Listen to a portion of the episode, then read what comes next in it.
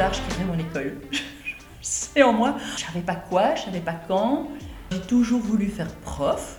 Et donc oui, la nomination, euh, pour moi, c'est pas une bonne chose. C'est comme ça que tu as des profs qui, à un moment donné, font plus rien. Que, ok, comment est-ce que j'ai pu arriver à être aussi épuisé et de ne pas avoir vu les signaux à l'avance?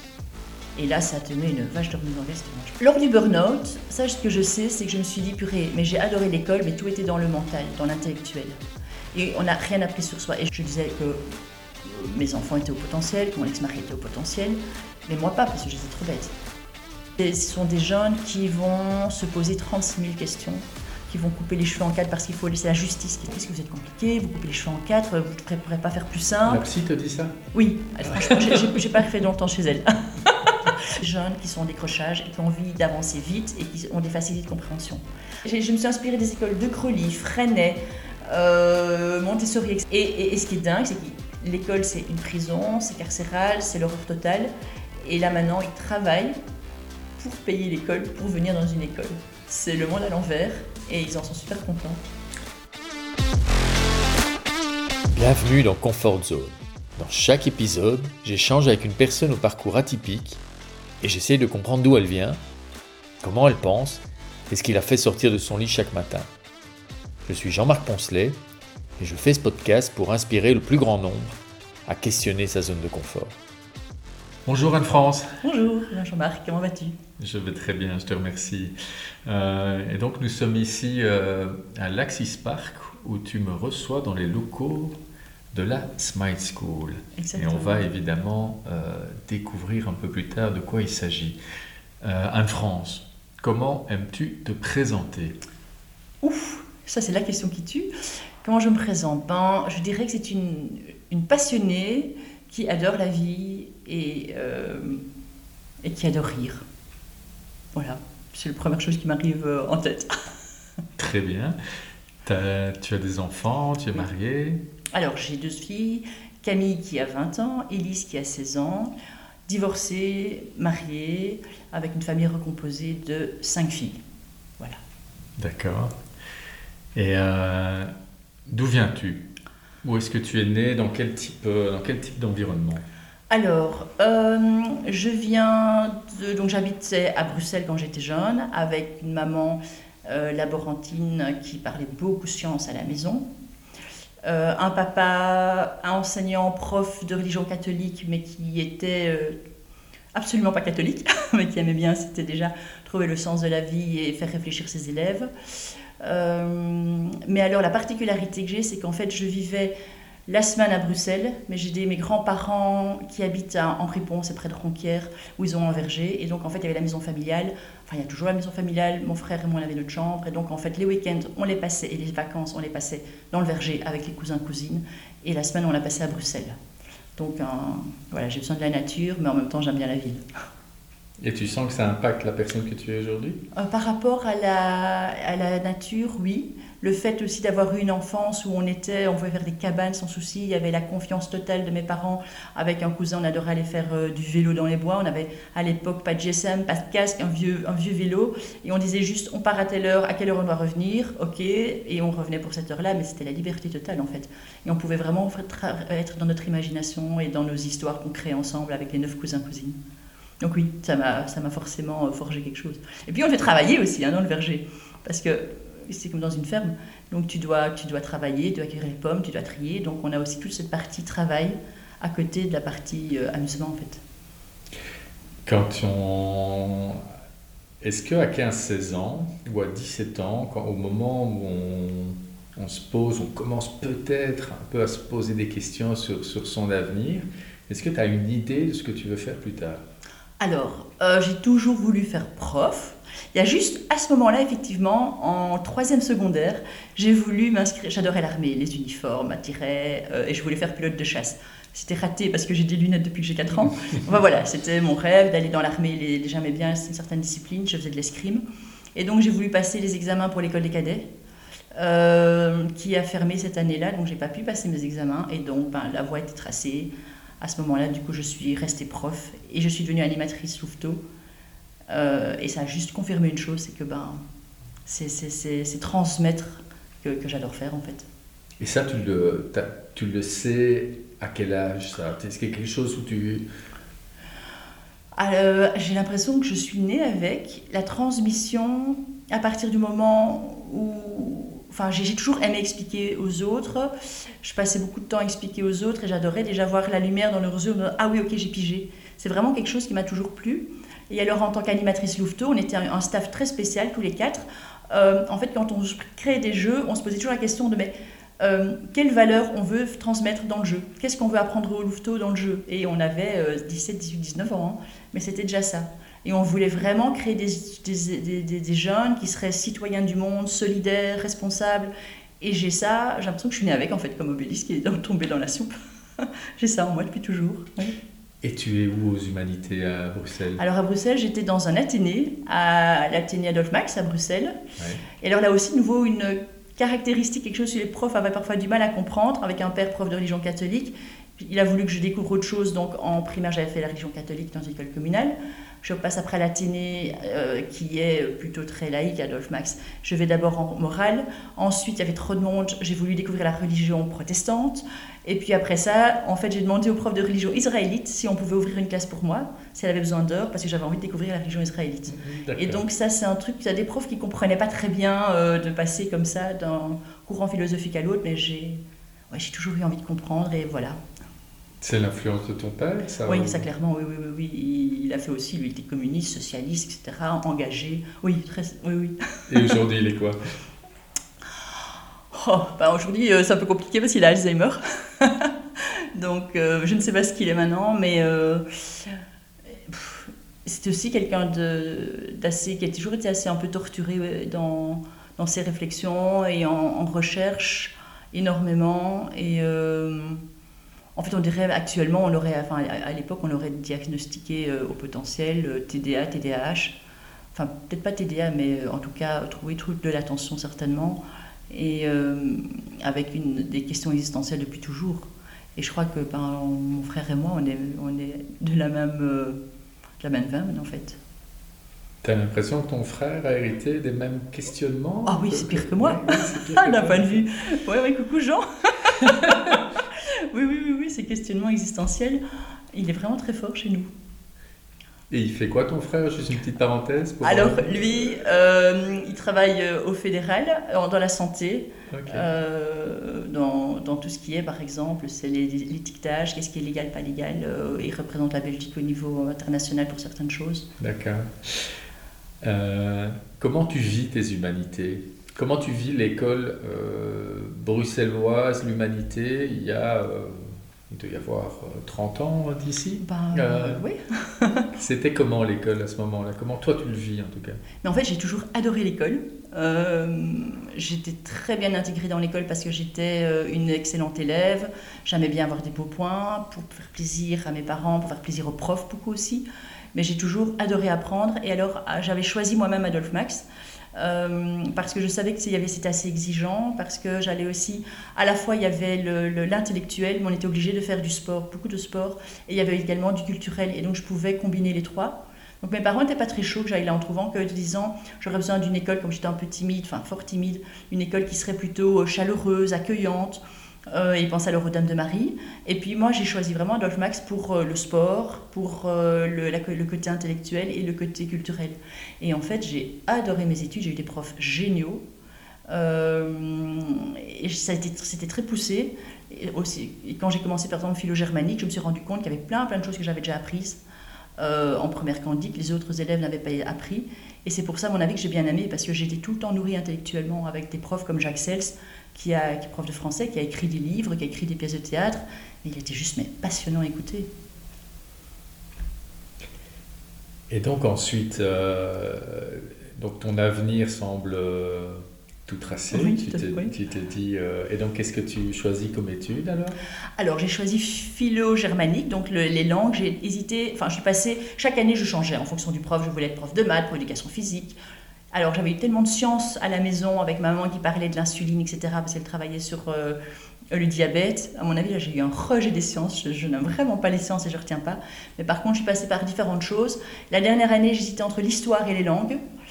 Euh, et c'est alors j'ai été voir à Saint-Louis euh, le, doyen, en fait, qui avait, comme j'avais pas su aller à la journée porte ouverte, mon papa y avait été, moi je faisais ben, un concours de version latine, parce que voilà, c'était, je, je préférais ça que d'aller voir.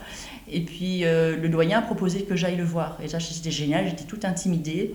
Et donc j'ai discuté avec lui qui était le responsable philo-germanique. Et après dix minutes, j'étais convaincue que je faisais les langues. Et après coup, je comprends très bien pourquoi c'est histoire ou les langues, et surtout les langues, parce que tu peux faire passer des valeurs, tu es libre dans ton contenu, et tu peux, tu peux nouveau transmettre ces valeurs dont dont enfin, auxquelles je tiens tant en fait. Donc voilà, j'ai fait néerlandais, anglais, et un peu d'allemand. D'accord. Et donc, euh, une fois tes études euh, terminées, tu, tu te lances directement alors comme, euh, comme prof ou comment ça se passe? Non, parce que alors, en fait, je trouvais que quitter l'école pour arriver à l'école, je ne voyais pas du tout ce que j'allais pouvoir amener aux élèves.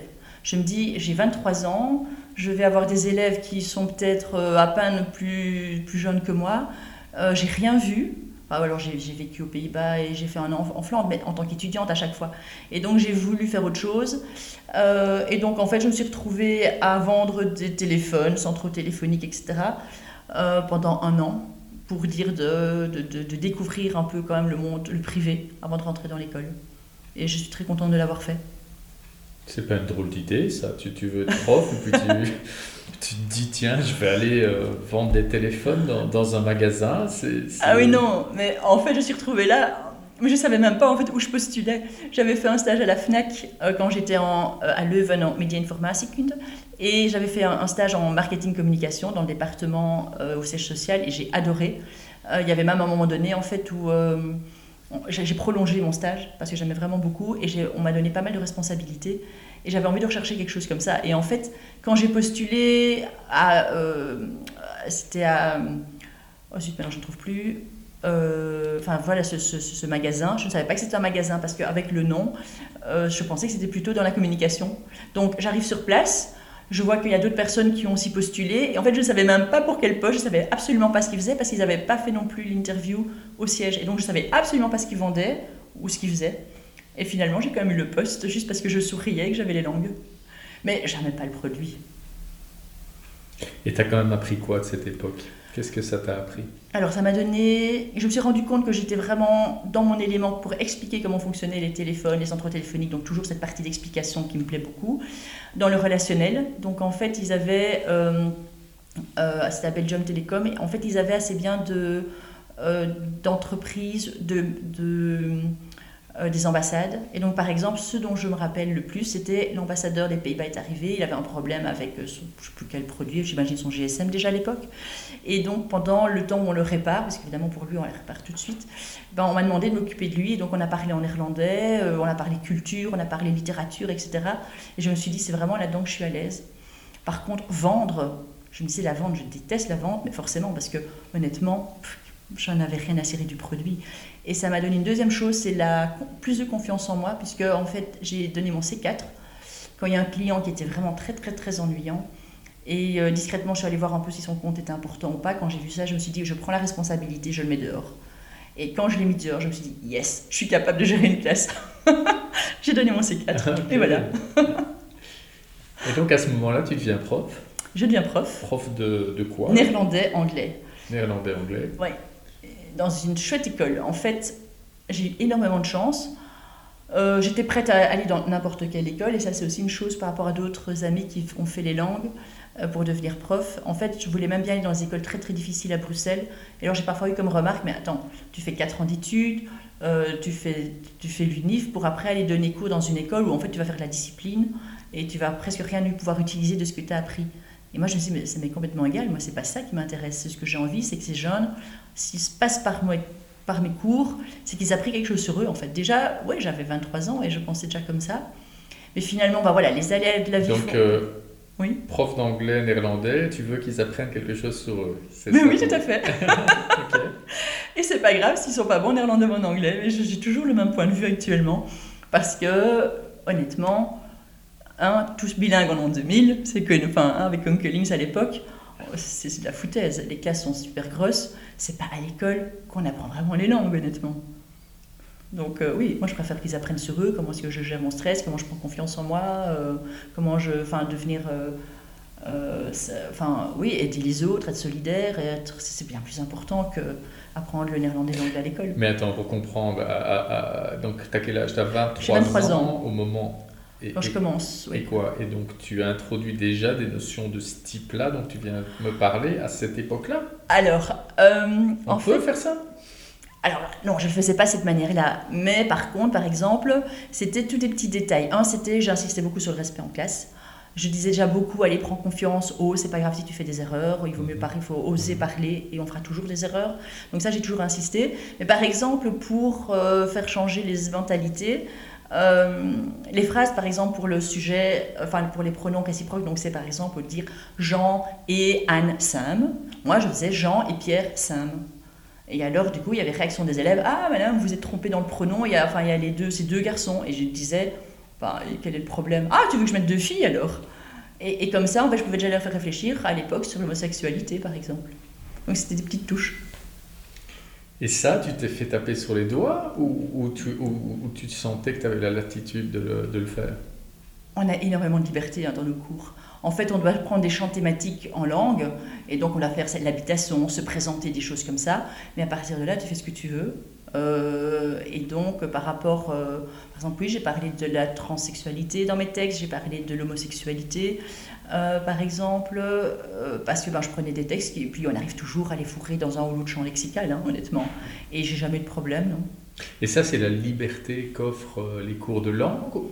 Parce que si tu donnes un cours de mathématiques, c'est plus compliqué. Et c'est pour ça, bah oui, et, et j'ai bien compris par après pourquoi je m'étais dirigée vers les langues et pas vers les maths, par exemple. Parce que j'adore les maths, mais euh, les langues donnent une petite latitude. D'accord. Et tu me dis que tu t'es retrouvé dans des écoles difficiles Non, pas finalement, non. non, en fait, j'ai failli.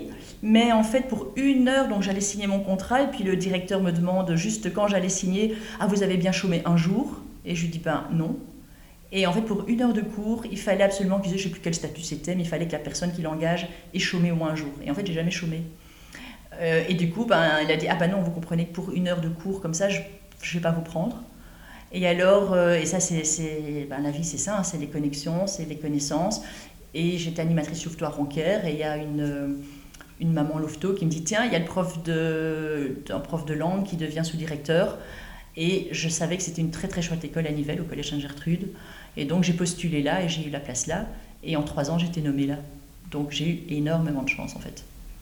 Et donc, pour comprendre le système, une fois que tu es euh, nommé dans une école, après, ça veut dire que tu restes attaché en fait à cette école? Oui, tout à fait. D'accord.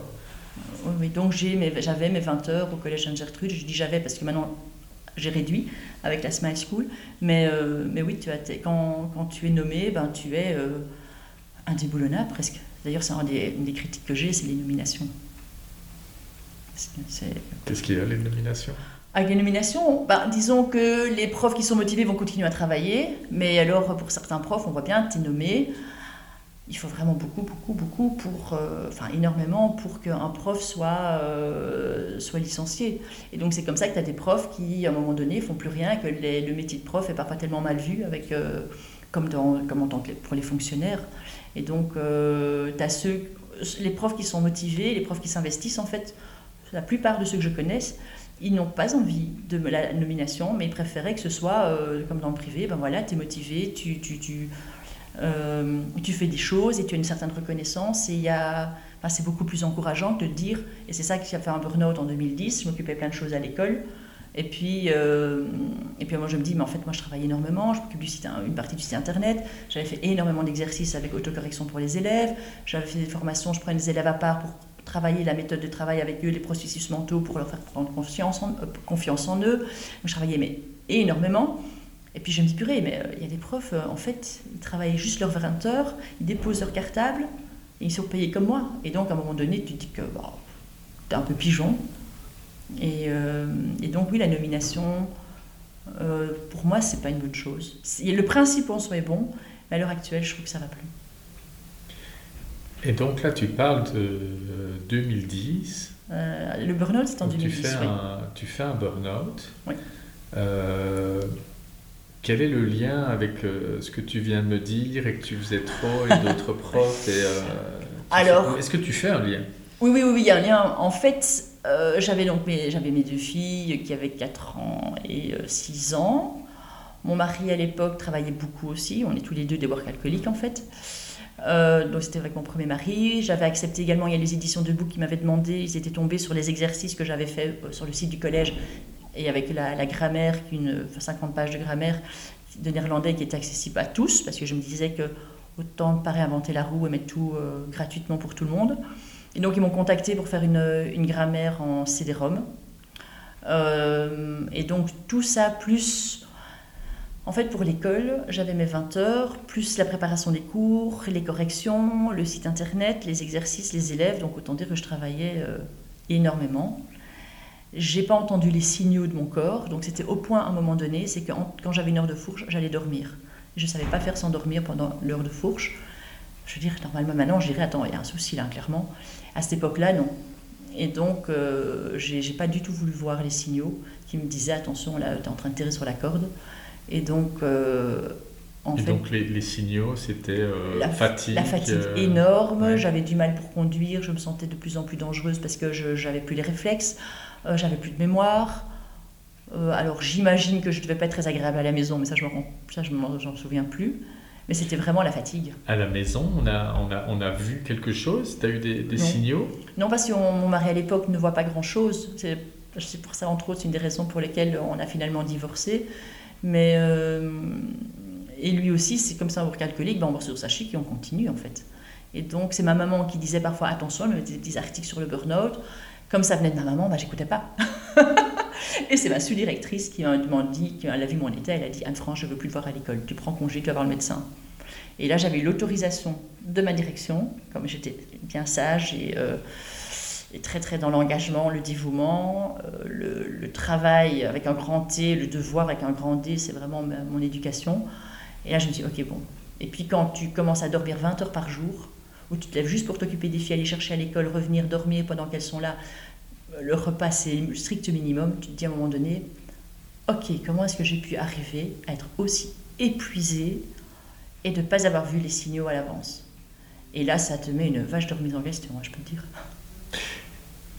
Et donc, tu arrives quand même à fonctionner, tu es, en, en Je suis en burn-out. Et là, j'ai pris congé. Et là, j'étais en absence pendant plusieurs mois.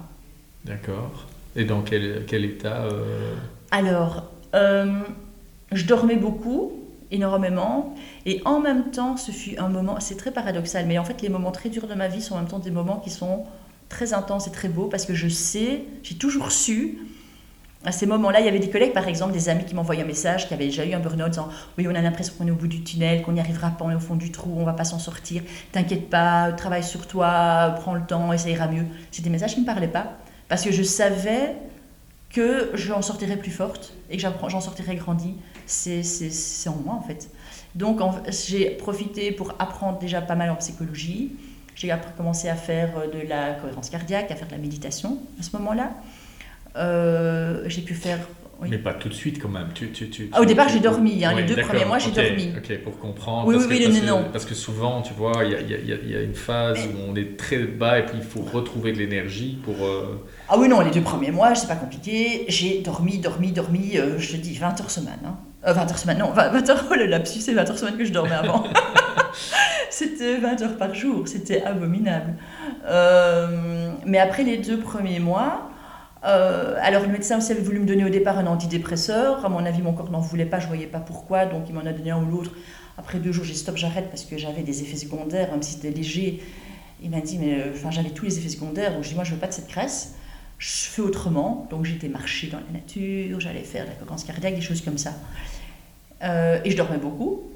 Et puis ensuite, donc c'était en mars-avril. Euh, et en, fait, en avril, il faisait super beau. Déjà en mars, il faisait super beau avril. Et euh, j'étais membre de l'association des parents à, l'école de la Maillebotte à Nivelles où mes enfants étaient. J'étais secrétaire. C'était un endroit très chouette, très positif. et donc j'ai continué malgré tout. À partir d'un certain moment, j'ai repris mes activités là, après les deux mois où j'ai dormi. Et en fait, j'ai. Je sais pas, j'ai euh, j'ai très vite rebondi en fait. Mais j'ai n'ai pas travaillé pour l'école, je me suis posé des questions de savoir est-ce que je continue dans l'enseignement, comment je continue l'enseignement. À ce moment-là, je me suis dit, tiens, et si je créais déjà mon école? Mais bon, voilà, c'était pas le moment. Pourquoi, pourquoi cette idée te vient? Avec l'école? Oui. Ah oui, mais en fait, j'avais 20 ans, je faisais l'agrégation, enfin 22 ans, et je parlais déjà avec des amis qui faisaient l'agrégation avec moi. Plus tard, je créerais mon école. c'est en moi. En fait, plein de trucs, c'est en moi. Et donc, je savais pas quoi, je savais pas quand, mais avec un ami, euh, on discutait à deux du type d'école qu'on avait envie d'avoir. Alors lui, il n'a pas, il pas passé le cap, il n'est pas allé d'ailleurs dans l'enseignement classique. Et moi, c'est 23, 24 ans plus tard que je me lance, mais oui, j'avais 22 ans, que je savais déjà, je, parlerais déjà, je parlais déjà de mon école. Ce qui, ce qui me, ce qui m'interpelle, c'est que j'ai l'impression que tu as vécu une humanité où tu me disais, tu, tu, as apprécié, tu as eu des super profs, mhm. comme tu le dis.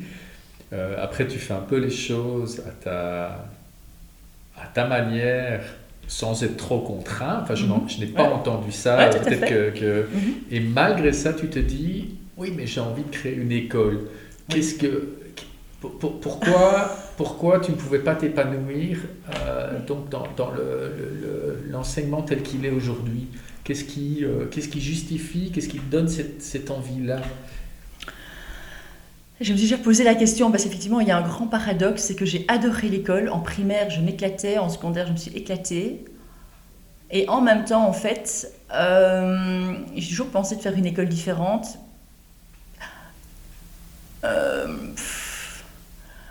Lors du burn-out, ça, ce que je sais, c'est que je me suis dit, purée, mais j'ai adoré l'école, mais tout était dans le mental, dans l'intellectuel. Et on n'a rien appris sur soi. Et je sais que par rapport au, burn-out, beaucoup de, choses qui sont passées, je me suis dit, mais je ne me suis absolument déconnectée de mon corps. J'ai pas fait de crise d'adolescence, puisque j'étais très. Euh, euh, le, double de ma maman, j'étais vraiment euh, son, sosie et toutes les valeurs, donc j'ai pas fait de crise d'adolescence. Je me suis jamais posé de questions sur moi-même, puisque de toute façon, ma voie était tracée. Je ne me suis jamais posé de questions par rapport à l'enseignement, je m'en pose toujours pas. Donc, j'ai jamais eu l'occasion de me poser des questions. Mais par contre, je me suis rendu compte avec le burn-out qu'il y avait plein, plein de trucs que j'avais absolument pas appris, j'aurais dû apprendre, parce que ce n'était pas dans ma famille qu'on allait m'apprendre ça. Et donc, ça, c'est à ce moment-là, c'est de me dire tiens, mais dans l'école, il faudrait des cours de la méditation, se connecter à soi, exprimer ses émotions. Ça, en 2010, c'était beaucoup plus clair. Avant ça, c'était diffus. D'accord, c'est ton burn-out qui euh, te fait réfléchir peut-être à des, des, des, ressources que tu, tu, aurais voulu avoir. Voilà, exactement. C'est vraiment ça. Euh, parce qu'avant ça, oui, je voulais créer une école parce que je voyais bien que j'avais envie de quelque chose d'un peu différent, mais, c'était très, c'était très vague.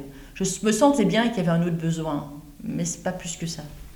D'accord. Et alors, 2010, euh, le burn-out, tu reprends quoi 5-6 mois après tu, tu, es de nouveau opérationnel euh? Euh, J'ai repris, donc en fait, en... j'ai recommencé, donc j'ai plongé début février et j'ai repris en septembre. Et là, j'ai repris un peu trop tôt. Mais donc, Et tu as repris alors en septembre. Qu'est-ce que tu changes à ce moment-là dans ta vie?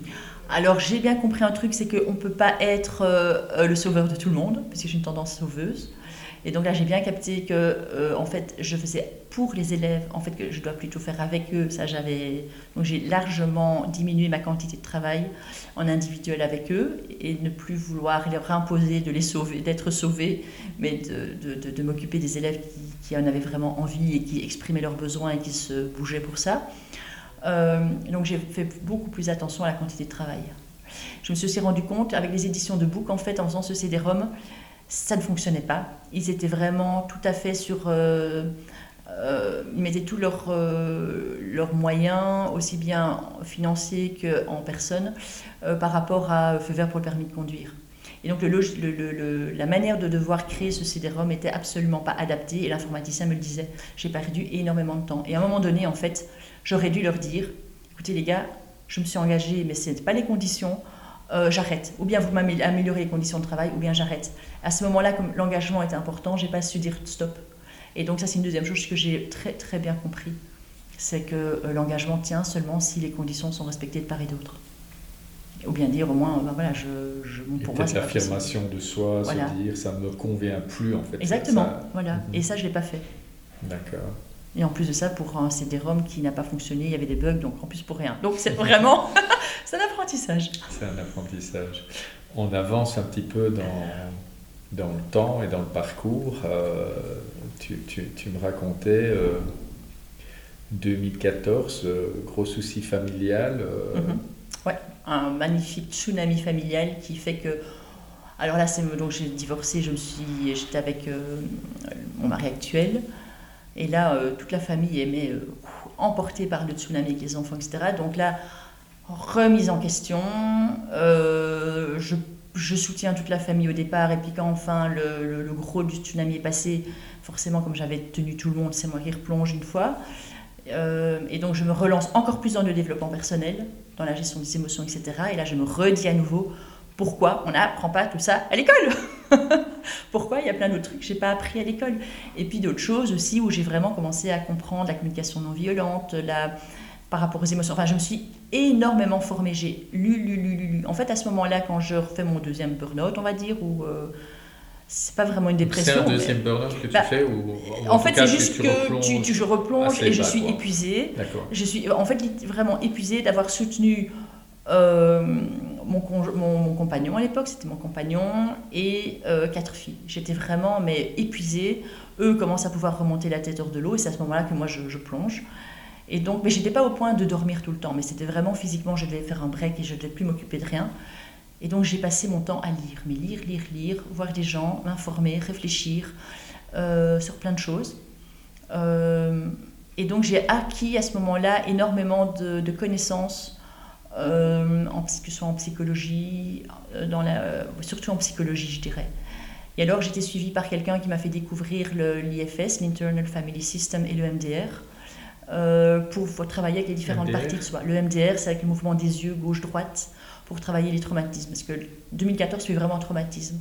Et à partir de là, du coup, j'accède à de nouveaux plans de la conscience, j'apprends l'auto-hypnose, et la personne que je voyais m'a quand on faisait des séances, parfois la séance durait deux fois plus longtemps, parce qu'en fait, on faisait la séance pour moi et puis on expliquait toute la partie théorique de comment ça fonctionnait. Euh, et aussi bien en, système familial interne qui est basé sur Jung avec les différentes parties de soi, la partie de moi qui est impuissante, la partie de moi qui est sauveuse, la partie de moi ceci, cela. Et où en fait on fait, alors je schématise très très fort, mais où en fait on fait une certaine manière un peu de communication non violente entre les différentes parties et pour essayer de trouver la partie qui a été, euh, qui était tellement traumatisée qu'on l'a mise sous le tapis, qui est cachée dans le coin, qu'on ne veut pas revoir. Et ça, c'est grâce à l'EMDR. Et la combinaison des deux fait un très très chouette euh, mélange qui permet de, du coup d'évacuer pas mal de choses du passé. Et qui m'a fait comprendre aussi pourquoi je me sentais euh, malgré tout très différente des autres, parce qu'à l'école en secondaire j'ai adoré, mais j'avais pas beaucoup d'amis. C'était très superficiel parce que je me sentais déjà en décalage, fort en décalage euh, par rapport à eux, mais sans d'intérêt, jamais la musique classique. J'adorais la lecture, mais les livres, euh, les livres euh, de la littérature française, où je lisais spontanément des livres du Moyen Âge, du XVIIe siècle, des choses comme ça. Et donc, où elle m'a une fois dit, mais en fait, je savais, hein, mes enfants étaient HP, j'avais fait des formations intuitivement sur les hauts potentiels, avec la gestion mentale. Je disais que mes enfants étaient au potentiel, que mon ex-mari était au potentiel, mais moi pas, parce que j'étais trop bête. Et je suis pas trop bête, j'étais je savais que j'étais pas bête, mais j'étais pas euh, au potentiel. Et c'est elle qui m'a fait comprendre pas mal de choses sur l'hypersensibilité et le haut potentiel. Et donc j'ai commencé à mieux me comprendre encore. C'est quoi le haut potentiel? J'ai un peu l'impression, je vais dire un truc. Euh, c'est un truc fourre-tout. C'est un truc fourre-tout et que tous les parents qui ont des enfants difficiles disent aujourd'hui Ah, mon enfant est haut potentiel. Donc c'est quoi ta, ta, ta, définition ou, euh, oui, alors je trouve aussi que pour certains, c'est assez paradoxal, mais pour le haut potentiel, on a des parents où on se dit, ouais, l'enfant, on se dit, ah lui, c'est un haut potentiel, et les parents ne veulent pas le dire parce qu'ils disent qu'il va être mal vu. Il y a d'autres parents qui disent, là je parle en tant que prof, hein, oui, mon enfant est au potentiel, donc il faut l'excuser. Et ces hauts potentiels-là, j'ai l'impression parfois, en fait, ils ne sont pas vraiment au potentiel. Donc c'est un mot un peu peut-être fourre-tout. En fait, pour moi, le haut potentiel, c'est quoi? C'est euh, une, une autre manière d'aborder les choses. Alors, on sent qu'il y a une certaine euh, fluctuation dans... Et il y a pas mal de profils différents de potentiel. Mais c'est par exemple, ce sont des jeunes qui vont se poser 36 000 questions, qui vont couper les cheveux en quatre parce qu'il faut laisser la justice qui est très très importante souvent pour le potentiel. Euh, c'est la justice et la cohérence, les questions existentielles, mais de manière beaucoup plus approfondie que de vont dire bah, tu viens avec quoi? Euh, c'est pas nécessairement l'hypersensibilité, mais pour moi, c'est voilà, ça peut jouer c'est une, euh, une euh, réflexion qui part dans tous les sens et que c'est difficile d'être focus sur une chose à la fois. Euh, je dirais en gros, mais c'est principalement pour moi ces, ces questions existentielles, une autre maturité, une autre manière de voir les choses, mais une maturité sur certains points, parce que pour d'autres côtés, ça peut être hyper immature. C'est cette difficulté-là d'ailleurs. Et difficultés relationnelles Et du coup, ça peut être des euh, difficultés relationnelles parce que, euh, alors de nouveau, quand j'avais fait des formations en gestion mentale, donc pour apprendre les, processus d'apprentissage, on expliquait aussi, il y, avait, il y a différents types de haut potentiel. Il y a aussi des hauts potentiels où certains, on est très bon dans un point, mais pas dans, dans tout. Et donc, on... Mais euh, dans, dans le relationnel, on se sent souvent en décalage avec d'autres personnes parce qu'on voit les choses d'une certaine manière.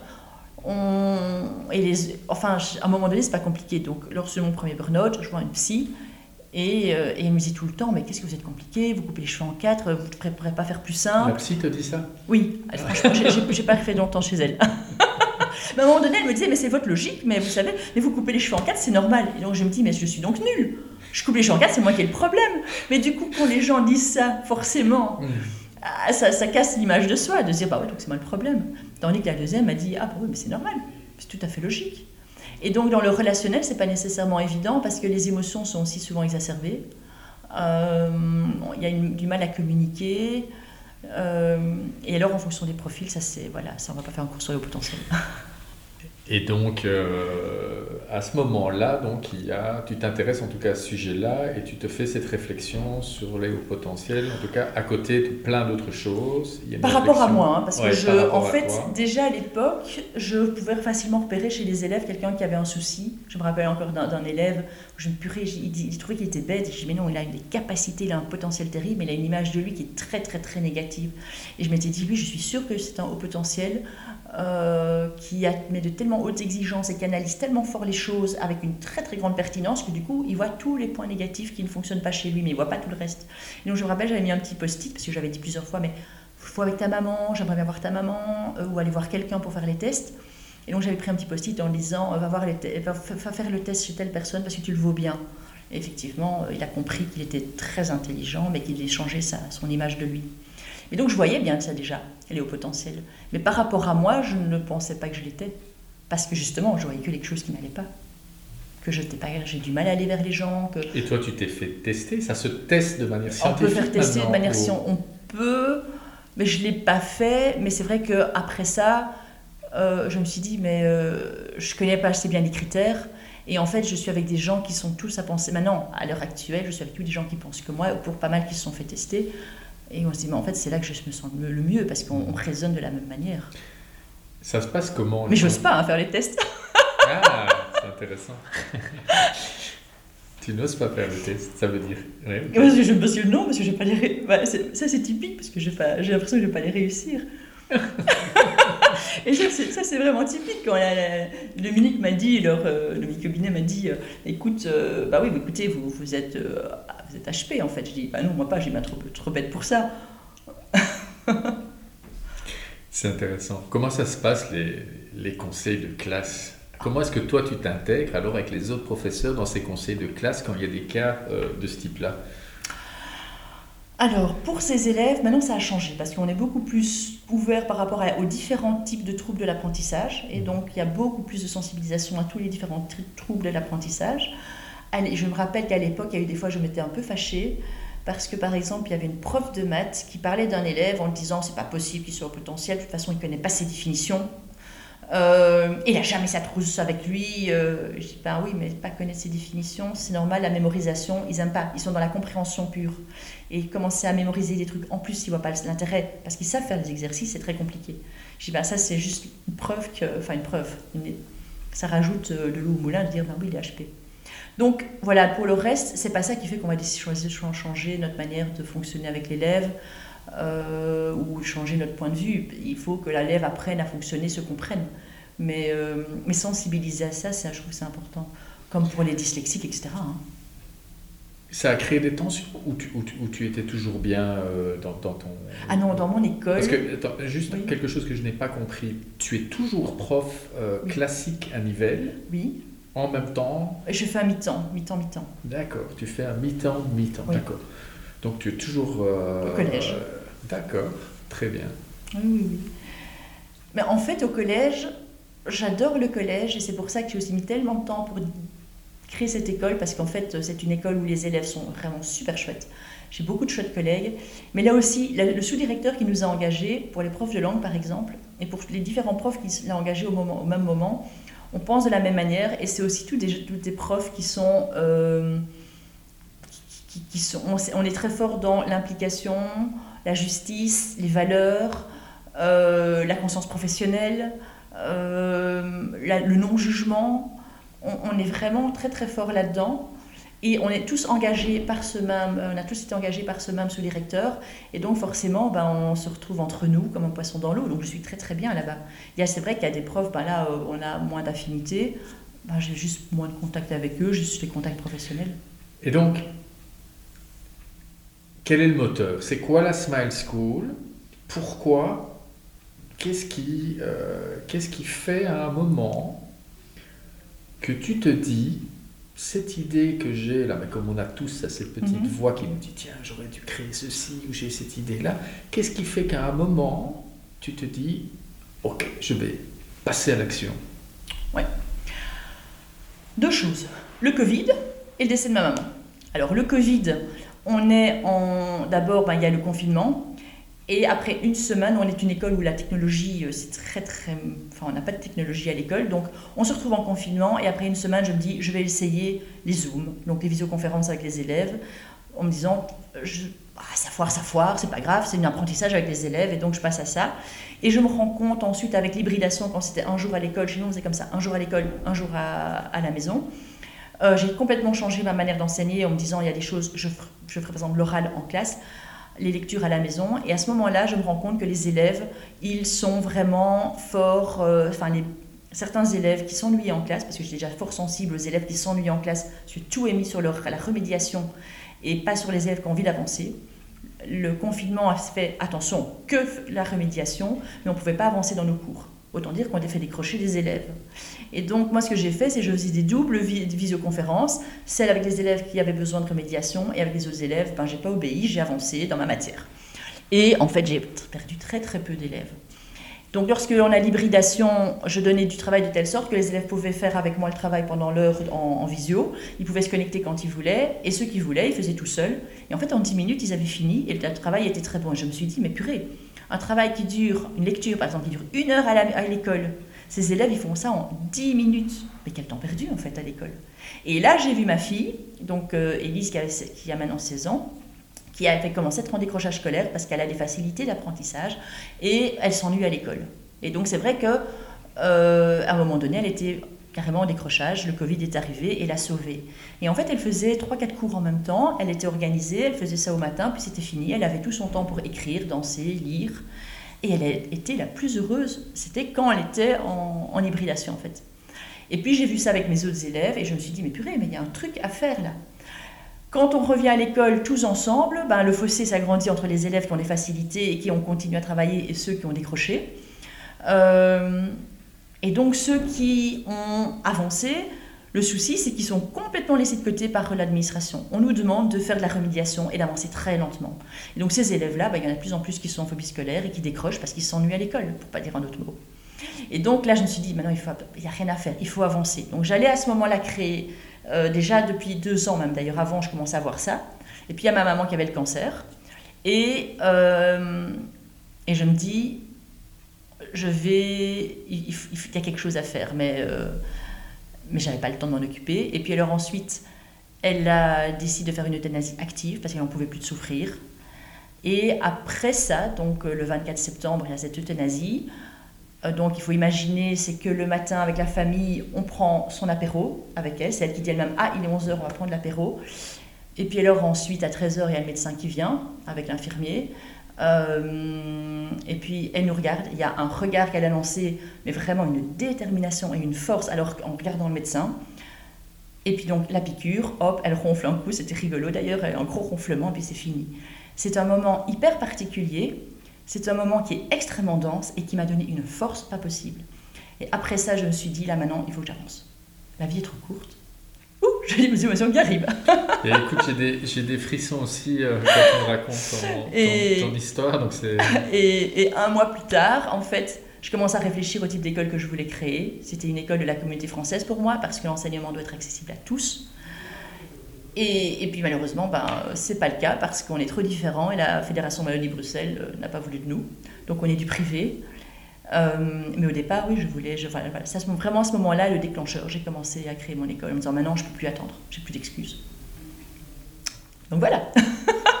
et donc la Smile School, c'est, une école euh, pour qui Juste pour des HP alors Non. Non, non, non. parce que ça, ça, ça, ça donc c'est pas une école d'HP ou une école élitiste euh, C'est complexe. En fait, c'est une école pour les élèves, pour le moment, hein, notre produit, euh, notre produit via minimum viable, comme on dit, parce qu'on a des idées. Tu oses parler de produit bah, C'est un produit d'une certaine manière. une école, il ne faut pas se leurrer, l'école, c'est quand même des produits d'une certaine manière, c'est un service. Mais donc, notre idée d'école, euh, au départ, on s'est dit on fait quelque chose où il y a le besoin le plus urgent, c'est pour ces jeunes qui sont en décrochage et qui ont envie d'avancer vite et qui ont des facilités de compréhension. Alors évidemment, quand on parle de facilité de compréhension, vouloir avancer vite euh, et avoir besoin de sens, bien sûr, on pense tout de suite au potentiel pour la plupart des gens. Mais c'est pas parce qu'on est au potentiel euh, que l'on va avoir envie d'un enseignement comme nous on offre. Et c'est pas parce qu'on n'est pas au potentiel qu'on n'a pas sa place à la Smart School. Mais c'est juste des élèves qui peuvent travailler en semi-autonomie, puisqu'on est trois jours sur place et deux jours à la maison. Et donc c'est pour des élèves qui ont besoin de sens. Euh, c'est des élèves qui on on ne sait pas passer beaucoup de temps à expliquer. Et c'est pour ça qu'on parle de facilité de compréhension pour des élèves de 16 à 18 ans, euh, pour débuter. Parce qu'après, on a d'autres idées, pour, parce qu'on trouve que c'est un enseignement qui devrait être pour tout le monde. Mais c'est juste d'un point de vue pratique, réaliste. On, va en parler alors. Mais donc, euh, ces élèves quittent l'enseignement traditionnel. Oui. On, peut, c'est permis. et, et vont passer par ce qu'on appelle le jury central. C'est ça, oui, tout à fait. Et le jury central, c'est l'équivalent, c'est comme si tu passais tes examens, mais à un autre niveau. Tout à fait. C'est quoi le principe? En fait, ce sont des examens, c'est un peu comme euh, il y a les examens de fin de deuxième secondaire ou de quatrième secondaire, où il y a le, donc le C1D qui est assez connu. Et en fait, ce, plutôt que d'aller à l'école classique, on peut faire l'enseignement à domicile ou dans les écoles privées, mais c'est pas reconnu les écoles privées pour la plupart. Donc euh, c'est l'enseignement à domicile. Et puis les élèves ont passé leurs examens la plupart du temps à Liège. Euh, donc ils ont des examens ensemble de français, de maths. Et c'est alors la, la Fédération Wallonie-Bruxelles qui émet le diplôme. C'est pas l'école, mais c'est la fédération qui donne le diplôme. Et à la fin, as un ah, diplôme. Et on a un diplôme euh, classique. Et alors, il y a aussi les mêmes options. Enfin, options. Il y a du général, le technique, le professionnel, euh, avec également des options. si on veut faire cuisine, on peut très bien passer le jeu central cuisine. D'accord. Et pratiquement, le programme de maths. On doit voir le programme de maths. comment est-ce qu'à la Smile School, on va parler des maths? Ah. un, truc euh, pour une matière de base que tout le monde comprend. Euh, alors, ça va dépendre du niveau de maths que tu as envie d'avoir. Donc, en fait, on a deux niveaux. On a ceux qui ont envie d'avancer vite en maths. Et donc là, il y a un prof, c'est une, une étudiante en maths qui donne les cours, avec ceux qui ont envie de tracer et qui ont envie d'avoir beaucoup de maths parce qu'ils ont envie plus tard de faire euh, ingénieur civil ou de faire, euh, il y en a une, elle pense pour le moment faire astrophysique. Euh, et puis il y a ceux qui se disent à première vue n'aiment pas vraiment les maths ou ils ont des, lacunes en maths. Et là donc en fait c'est Greg qui donne le cours et il fait alors il y a un peu du classique, ben, on donne les explications.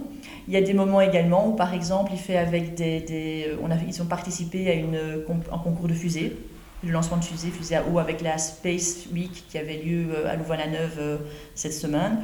Et donc par rapport aux fusées, ils doivent lancer leur fusée. Pour ça, ben, il, va faire euh, des, il va leur apprendre la matière pour arriver à calculer l'angle par rapport au frottement, par rapport à résistance. Enfin, c'est pas moi qui vais expliquer ça, je ne connais pas grand-chose. Mais donc il essaye de faire du pratique. Par exemple, avec les suites, quand ils apprennent les suites, c'est les suites et en quoi ça sert. Et il fait ça avec Excel, par exemple. Essayez de, le plus possible d'expliquer à quoi ça sert. Ça me fait penser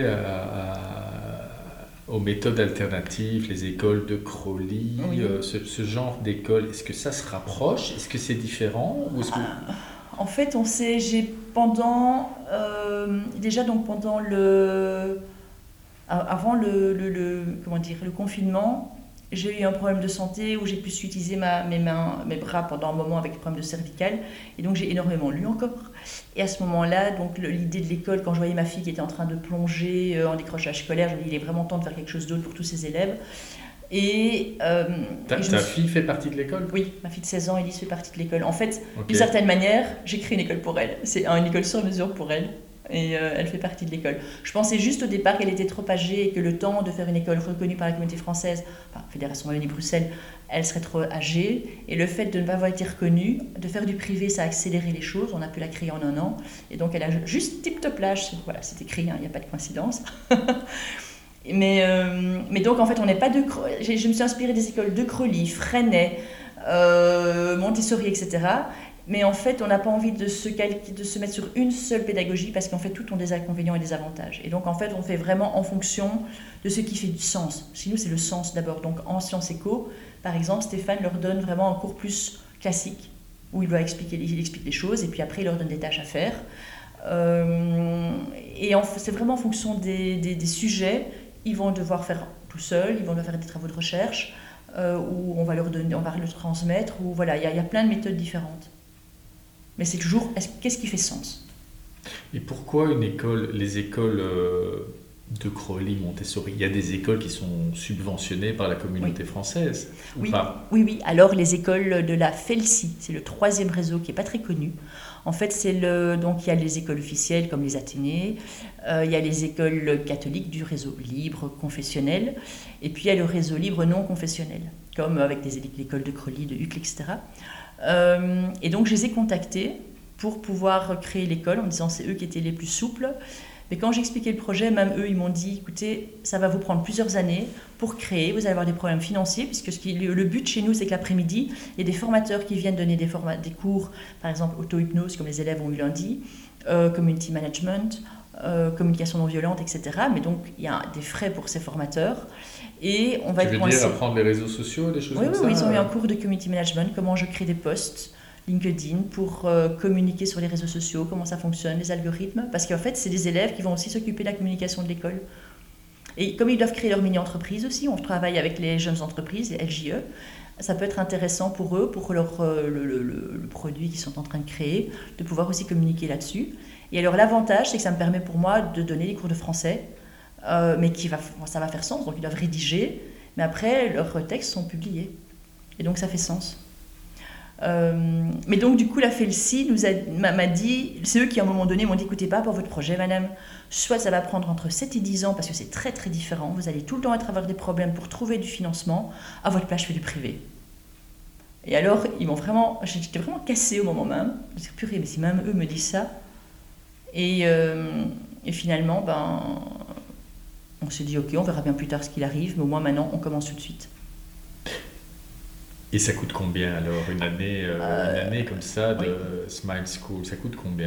C'est 10 000 euros par an, avec le, donc TVA comprise, avec le, les frais d'inscription. Donc une école privée fait entre 12 000 et 17 000 euros par an. Euh, ici, on fait 10 000. Et on demande par contre, donc c'est ça notre gros problème qu'on avait, c'est de purée, on veut une école qui soit ouverte à tous et on demande de l'argent aux parents alors qu'en plus avec la crise actuelle c'est pas évident.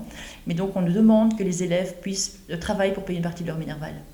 On ne veut pas d'élèves euh, qui ont les doigts de pied en éventail parce que papa maman ont les moyens qui viennent chez nous parce que comme ça voilà c'est plus cool relax même si c'est pas plus cool relax. Et donc les élèves que nous avons pour certains ils payent même deux tiers de leur minerval. C'est 940 euros par mois et c'est-à-dire ils payent ils font comment? Alors ils ont, ils, quand tu, ils ont le travail travail étudiant et c'est ça qui est génial, je trouve, c'est qu'en fait, pour plusieurs, on a des élèves qui sont en décrochage scolaire. Donc il y a des élèves, ils ont terminé l'école, euh, ils n'ont plus été à l'école à partir de, il y en a un à partir de mars, il y en a une à partir de janvier. Il y en a d'autres en quatrième, alors le bulletin de quatrième, c'est euh, du rouge partout. Ils faisaient plus rien. Il y a un élève que j'avais en classe l'année passée, mais c'était vraiment un décrochage scolaire, mais passif. Et, et ce qui est dingue, c'est que l'école, c'est une prison, c'est carcéral, c'est l'horreur totale. Et là maintenant, ils travaillent pour payer l'école, pour venir dans une école. C'est le monde à l'envers et ils en sont super contents. C'est quoi les, les, boulots classiques comme ça? Tu as, quelques exemples oui. Alors, oui, alors ils travaillent ben, au time to lunch ici à côté. Donc il y a deux élèves qui travaillent au time to lunch donc, pour préparer les sandwichs, faire la plonge, etc. Il y en a un qui travaille au Quick, il y en a un qui travaille dans un magasin de vélo. Lui, il rêve d'ailleurs de créer son magasin de vélo, les foot VTT. Donc euh, voilà, il travaille dans un magasin de vélo. Alors génial, il y a un élève. Il était donc en décrochage scolaire, il avait un certificat, il n'allait plus à l'école. Et il a. Euh, cuit des cookies et les a vendus. Enfin, il a, il a, il a gagné euh, près de 1300 euros en vendant ses cookies, en faisant du porte-à-porte, en apprenant différentes techniques pour vendre ses cookies. Il y en a une qui a travaillé qui, qui travaille chez un traiteur, il y en a une, elle vend des pommes euh, chez, un, dans chez un agriculteur, et puis elle va y avoir pour d'autres boulots. Euh, oui, voilà, c'est tous des boulots. Et en fait, c'est l'avantage, comme ils travaillent, ils viennent à l'école lundi, mardi, vendredi. Mercredi, jeudi, c'est libre pour le travail en autonomie, mais également pour le job d'étudiant. Et ça, c'est facilite évidemment de trouver un boulot parce qu'ils travaillent beaucoup le, le mercredi, jeudi. Dans les faits, toi qui vois la population, qui... Tu, as, combien d'élèves? Ici, on en a 13. Tu as 13 élèves. Peut-être 14, il y en a qui en attente, mais oui, 13. Dans les faits, est-ce que tu as euh, réussi à attirer euh, des jeunes d'une condition sociale plus, plus précaire ou euh, malgré ça, c'est quand même des gens plus aisés qui, qui, qui, ont réussi à se, à se, payer ça? Eh bien, on n'a pas de gens vraiment très aisés. On a des gens qui sont confortables. Il y, a, il y a deux parents où les enfants, deux ou trois parents, les enfants ne devraient pas payer, mais on veut qu'ils payent. Mais pour plusieurs, en fait, c'est l'enfant qui paye les deux tiers, parce que les parents n'ont pas les moyens. On a plusieurs mamans seules, il n'y a pas de papa. Maman euh, qui est euh, un primaire, par exemple, on sait bien que ça ne gagne pas lourd. Et donc, euh, il y en a une qui a pris, il y, a une maman qui a fait un prêt, il y a une autre maman qui a pris ses économies. Euh, donc, on est vraiment avec des, gens où, en fait, pour ces jeunes-là, c'était l'asthma school, où ils ne voyaient pas comment l'élève allait avoir leur CEC. C'est vraiment l'école de la dernière chance. Et dans ce cas-là, ben, ils sont... Mais ce sont des sacrifices financiers pour beaucoup de parents de, des enfants qui viennent chez nous. Et c'est assez touchant d'ailleurs, et on se dit, on, on, doit vraiment assurer, quoi. Parce que c'est une belle marque de confiance. Mm. Et je fais des, je fais des calculs hein, comme businessman, je réfléchis et je me dis tiens, 130 000 euros, s'occuper des gosses, payer les profs et tout, c'est chaud quand même. Parce que je ne sais pas combien est subventionné, combien coûte un élève dans le système de la communauté française. 8 000 euros. Ça coûte 8 000 euros par an et nous on voilà. 10 000. C'est très chaud. On cherche des médecins d'ailleurs. voilà, des mécènes. Des, des, des peuvent être riches. Il y a des mécènes riches qui ont. Des mécènes riches, on aimerait bien, oui. Alors, on a aussi des formateurs qui viennent donner gratuitement aussi. Donc, ils aiment bien le projet. Et donc, ils viennent donner quelques heures gratuitement. Euh, ou alors ils font un cadeau, mais phénoménal. Euh. Ah, ça c'est intéressant par contre. Donc c'est s'il y a des gens qui entendent ce podcast et qui se disent, tiens, j'ai une compétence qui pourrait euh, intéresser, ils peuvent te contacter ah et proposer leur service. Ça c'est une manière pour ah, toi. C'est génial, D'accord. Ah oui, le mécénat c'est simplement ça. Par exemple, community manager. C'est ça, mais donc les gens peuvent donner en nature, s'ils faisaient ça, toi ce serait. Ah c'est génial, bien sûr, oui, oui, oui. Écoute, c'est bon. C'est bon à savoir. Euh, excellent. Tu peux me. Tu as parlé de d'auto-hypnose et de sophrologie. Oui. Euh, donc c'est quoi ça par exemple? C'est quoi l'auto-hypnose? Ça, ça, apporte quoi? Alors, euh, l'auto-hypnose est fort lié à, enfin pour la manière dont je pratique, ou bien Gilles Monnier qui est venu lundi, qui a pratiqué aussi avec les élèves. En fait, c'est se mettre dans un état de conscience modifié, mais qu'on fait par soi-même, en étant d'abord bien ancré, euh, pour pouvoir faire une certaine intention. Donc, euh, par exemple, moi j'utilise moi-même l'auto-hypnose pour me reposer. Si à un moment donné je suis vraiment trop fatiguée parce que ce côté work alcoolique reste, et donc parfois je me dis, oulala, je suis vraiment trop fatiguée, plutôt que faire une sieste d'une heure, je me mets en état d'auto-hypnose pendant 10 minutes et c'est comme si je m'étais reposée pendant une heure. L'auto-hypnose sert aussi dans la visualisation, par exemple par rapport à la procrastination, ou bien si on a peur de passer à l'acte pour une action, euh, ça permet de, de, de travailler sur l'inconscient et puis ensuite avoir plus facile pour faire les choses. Euh, et donc, on a travaillé avec les élèves euh, lundi, avec, enfin, c'est Gilles Monnier qui a préparé ça.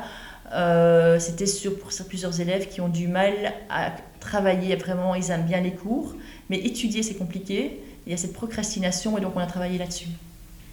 Et puis, ben, on verra les effets, mais on travaille, et ils font régulièrement de la sophrologie avec moi, en fait, pour s'ancrer, se concentrer, prendre confiance en eux. J'aurais aimé J'aurais aimé vivre ça, euh, vivre ça à l'école. Euh, qu'est-ce que tu fais aujourd'hui pour te détendre? Donc j'entends que tu es quand même encore alcoolique, mais si, tu me dis que tu as progressé, tout ça, donc tu sais, euh, qu'est-ce que tu fais pour te détendre? Si tu si as ah. quelques heures, c'est quoi que tu vas faire pour te détendre? Et est-ce que tu y arrives? Alors, est-ce que j'y arrive? Avec le lancement de l'école, c'est très compliqué. J'ai repris l'escalade. Euh, ça, ça me fait un bien fou l'escalade parce que tu ne sais pas réfléchir en même temps que tu grimpes sur un mur, c'est pas possible. Donc là, tu es vraiment dans le moment présent et connecté à ton corps. Euh, et puis avec cette détermination, c'est vrai que j'ai tout le temps avec D'ailleurs, j'ai changé, j'avais plus fait l'escalade depuis un an et c'est vrai que je sens la manière de faire même est différente maintenant avec le mindset, la visualisation pour certaines étapes compliquées. Mais ça, ça me détend à fond. Euh, c'est du scrapbooking où j'aime bien faire des petites cartes de vœux, des cartes d'anniversaire pour les filles, c'est ce qui fait. Marcher dans la nature, j'aime beaucoup, mais je prends plus le temps de le faire, c'est pas bien. Euh, et sinon, c'est méditation, cohérence cardiaque et, et lire beaucoup. Euh, voilà, mais euh, c'est vrai que mon l'équilibre de vie, quand on regarde les différents domaines de vie, j'ai un déséquilibre assez clair depuis quelques temps. D'ailleurs, merci à mon mari de s'occuper de faire les courses, de cuisiner, de s'occuper des comptes, de s'occuper du ménage. voilà, ça c'était la partie euh, remerciement. Euh, j'ai l'habitude de, terminer les podcasts avec des croyances ou des affirmations. Oui. Et donc, euh, je, vais, je vais citer une affirmation mhm. et je te demande de, le, de, noter cette affirmation de 1 à 10. 10, tu es complètement d'accord. 1, tu n'es pas du tout d'accord, plus tous les chiffres entre les deux. Et de donner un petit commentaire. D'accord? Alors, première affirmation. Les devoirs ne sont pas nécessaires à l'apprentissage scolaire. Alors, je serais plutôt pas d'accord. Parce que pour moi, alors ça dépend quel type de devoir et la longueur. Mais faire uniquement en classe, pour moi, n'est pas suffisant pour euh, ancrer dans, dans la mémoire et ancrer dans la routine. Maintenant, faire des devoirs d'une heure pour des enfants, enfin, ça dépend des âges, hein, mais il faut des devoirs. Affirmation numéro 2. Les ados sont paresseux, ils passent leur vie sur TikTok. Pas que sur TikTok Alors, ils ont la flemme, c'est sûr. Alors, est-ce que je suis d'accord ou pas d'accord? C'est très compliqué parce qu'en fait, je me pose souvent la question. Je dirais plutôt que des ados qui sont fainéants et paresseux, c'est plus parce qu'ils manquent de sens. Et donc, ça arrive à trouver le sens parce que ce que moi je vois, c'est que quand ils ont du sens, ils sont pas du tout paresseux. Donc, euh, plutôt pas d'accord. Mais il y a cette fatigue qui sont. Ça, c'est étonnant de voir les élèves comme ils sont mais épuisés tous. C'est assez interpellant. Ils dorment pas assez. pour moi, ils dorment pas assez. Je pense que la société, l'environnement anxiogène fatigue terriblement également. Il y a beaucoup d'ados qui sont vraiment pas bien. Dans n'importe quelle école, j'entends ça à beaucoup d'endroits. Et donc ça fatigue terriblement. Et puis oui, il y a le manque de sommeil très clairement. Affirmation numéro 3. Aujourd'hui, il n'y a plus besoin de faire d'études supérieures. On apprend, on apprend plus dans la vraie vie. Oui. oui, c'est ce qu'on leur dit. C'est euh, oui, euh, alors, je ne suis pas à 10 sur 10 parce que ça dépendra en fait de ce qu'ils veulent faire. Il y a des métiers où il faut avoir les compétences et faire des études supérieures, mais euh, il y a plein de métiers où en fait on doit plutôt regarder les compétences. Mais maintenant, tu en viendrais à déconseiller à certains. Ah non, pas déconseiller. Ah, déconseiller J'ai pas, Non, je n'ai pas dit déconseiller non plus, mais c'est pour, c'est, pour euh, la, la, nuance dans ton message ou pas. Ou... Pam, pam, pam.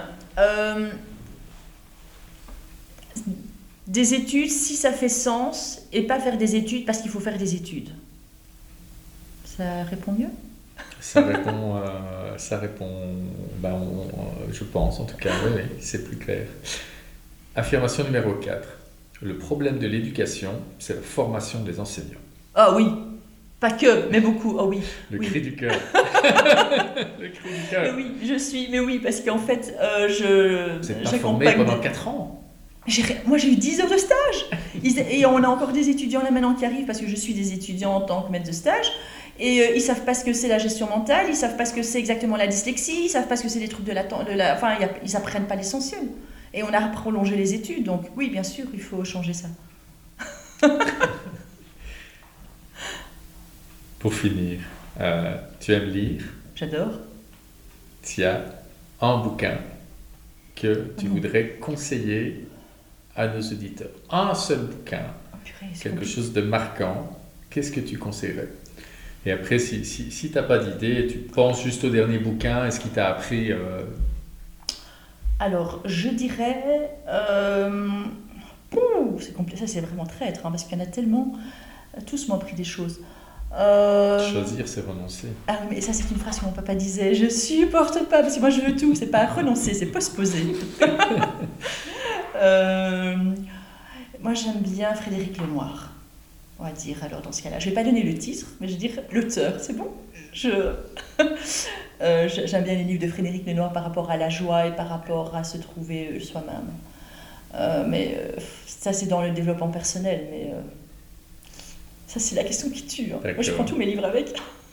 Ça me convient. Merci Anne-France. Merci beaucoup à toi aussi Jean-Marc pour l'échange. Avec plaisir. Au revoir. Au revoir.